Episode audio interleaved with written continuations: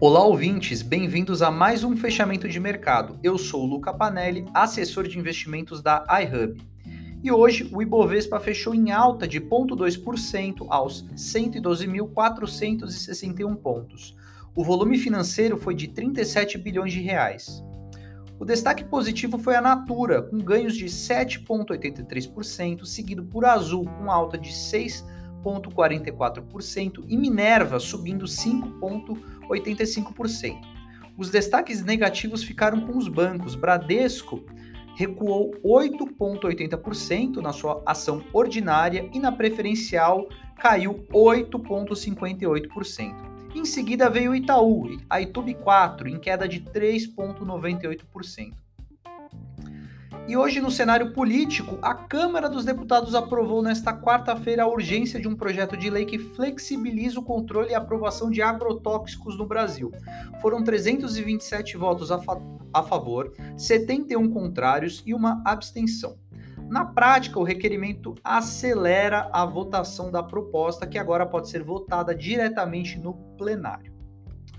O dólar, por sua vez, segue em tendência de baixa, recuando 0,64% nesta quarta-feira, cotado a R$ 5,22.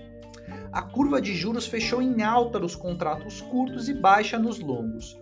O DEI com vencimento em janeiro de 2023 subiu 14 pontos base a 12,26%.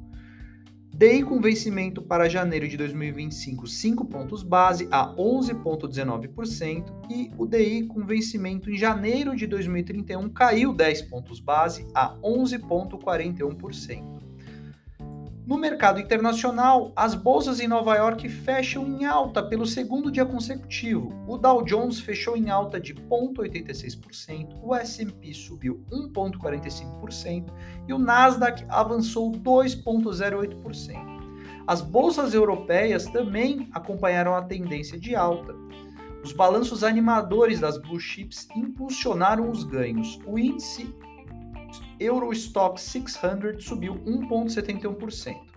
As bolsas asiáticas fecham em alta com papéis como o da Alibaba, saltando, por exemplo, 6,83%, e o índice de Hong Kong se destaca. A bolsa de Nikkei sobe 1,08% e a bolsa de Xangai 0,79%.